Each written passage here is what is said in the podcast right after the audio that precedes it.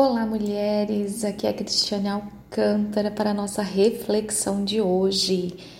E nós estamos refletindo sobre educação de filhos, mas na verdade estamos nos aprofundando em nós mesmas, em nossos conhecimentos a respeito de sermos filhas, de sabermos quem é o nosso pai, aquele que não falha, aquele que é pai presente Aprendemos um pouquinho sobre os nossos sentimentos e as nossas emoções e a quem pedir socorro quando precisamos reorganizá-las. E hoje eu quero falar um pouquinho sobre imagem. Isso mesmo, imagem. Muitas vezes nós achamos que a nossa imagem ela é formada pelo que o espelho reflete, apenas pelo que o espelho reflete. Ai, hoje o meu cabelo não amanheceu legal. Ai, hoje eu amanheci de olheira porque dormi mal.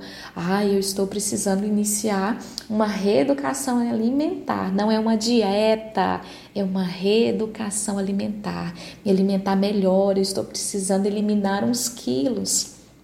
Quando na verdade a nossa imagem ela começa a ser projetada na nossa mente através da forma com que nós nos visualizamos por dentro. É isso mesmo. Como eu me vejo por dentro? Como eu é, tenho na minha mente a minha visão exterior? Cristiane, que confuso isso. Mas é assim mesmo que acontece. Muitas vezes estamos vestidas da melhor forma, temos os melhores calçados, as melhores roupas Fazemos uma linda maquiagem e ainda assim olhamos no espelho e não vemos o nosso valor. Não conseguimos visualizar o nosso valor e muito menos externar esse valor. Nos colocamos em situações onde nos depreciamos e tudo acontece no interior. Ontem nós falamos que determinados sentimentos e emoções elas nos causam dor no mesmo lugar onde a dor física é causada no nosso cérebro. É, é a mesma relação. E quando nós nos sentimos rejeitadas, quando nutrimos dentro de nós sentimentos de inferioridade, a dor que nós sentimos também é produzida no mesmo lugar. É isso mesmo, existe uma dor. E essa dor, muitas vezes, para ser suprida, ela nos leva a entrar em um ciclo vicioso.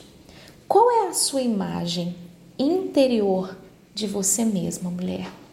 Como você se visualiza no seu interior?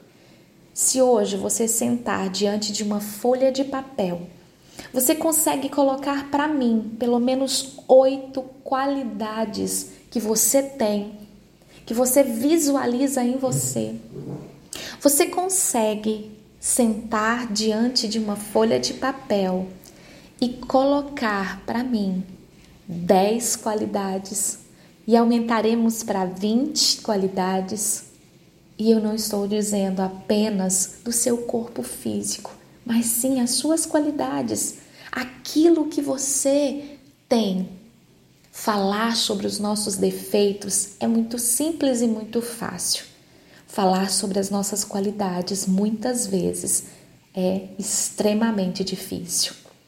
E a Bíblia nos relata uma história muito conhecida Lá no livro de 2 Samuel, no capítulo 9, diz que o rei Davi, quando já estava coroado, ele se lembrou que ele tinha uma aliança com seu amigo Jonathan, ou Jonatas, e ele precisava honrar esse compromisso. Por respeito à honra, cumprir o que ele tinha prometido a Jonatas.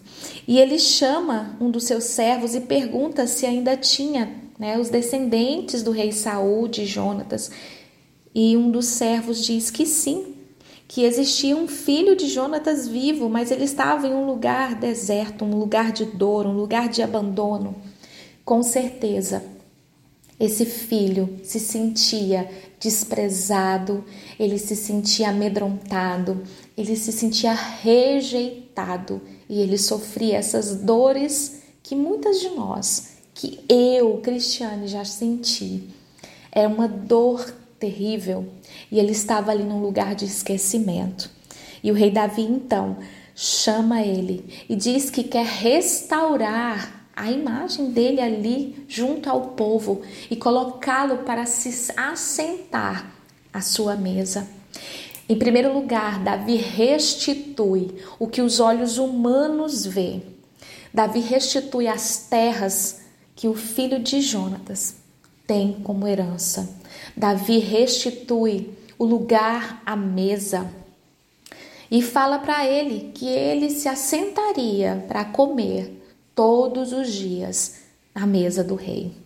E então esse filho, chamado Mefibosete, expressa o que estava dentro dele e como ele verdadeiramente se via.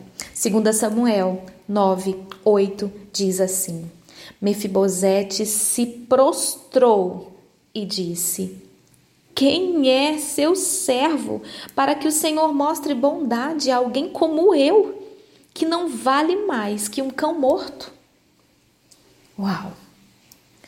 Sabe, mulheres, teve um tempo na minha vida que eu me vi assim, como alguém sem valor. Não conseguia ver as minhas qualidades e nem muito menos que eu era merecedora de algo especial mesmo sentando à mesa do rei. O fato de sermos restauradas exteriormente, o fato de estarmos muitas vezes congregando dentro de igrejas, indo à missa, indo aos cultos, ouvindo as pregações, não quer dizer que estamos verdadeiramente restauradas. Existem raízes interiores que precisam ser mexidas pelo doce Espírito Santo. Quantas mulheres já se mataram por não conseguir lidar com essa dor interior? Porque é uma dor terrível. E hoje eu estou aqui dizendo para vocês que quando nós conseguimos nos assentar à mesa do Rei e permitir que essas dores nas nossas raízes venham ser trabalhadas, curadas pelo doce Espírito Santo, é possível viver em uma qualidade de vida melhor. Mas é um processo. Da mesma forma que a dor entra devagarinho vai tomando espaço devagarinho, da mesma forma que o engordar não é de um dia para o outro. Assim também são as dores interiores nas nossas raízes. Talvez aqui hoje eu estou falando e você, mulher, se sente com um complexo de inferioridade ou se sente rejeitada, desprezada, abandonada. Eu quero te dizer que existe um convite para você hoje de restauração. Deus quer te trazer para perto, não simplesmente como um Deus, mas como um Pai. Um Pai gentil e cuidadoso. Um Pai que te abraça, que acalenta você, mas Ele te recebe de braços abertos, com um abraço forte e apertado. Ele te convida a sentar à mesa hoje com Ele o Rei dos Reis, o Senhor dos Senhores, o seu Aba, o Paizinho querido. Mas Ele não quer que você continue carregando essas dores. O seu exterior, para Ele, não é a adoração perfeita. A adoração perfeita é aquela que vai fluir do seu interior. Ele quer curar as nossas raízes. E esse processo muitas vezes vai nos expor, vai nos tirar totalmente das nossas zonas de conforto, mas vai valer a pena. O convite hoje é para que você aceite ser transformada de dentro para fora pelo doce Espírito Santo. Reflita sobre essas poucas palavras. Que a graça do Senhor esteja com você onde quer que você esteja e que você seja levada a mergulhar ao seu interior para que venha a haver cura e que fluam rios de águas vivas, em nome de Jesus.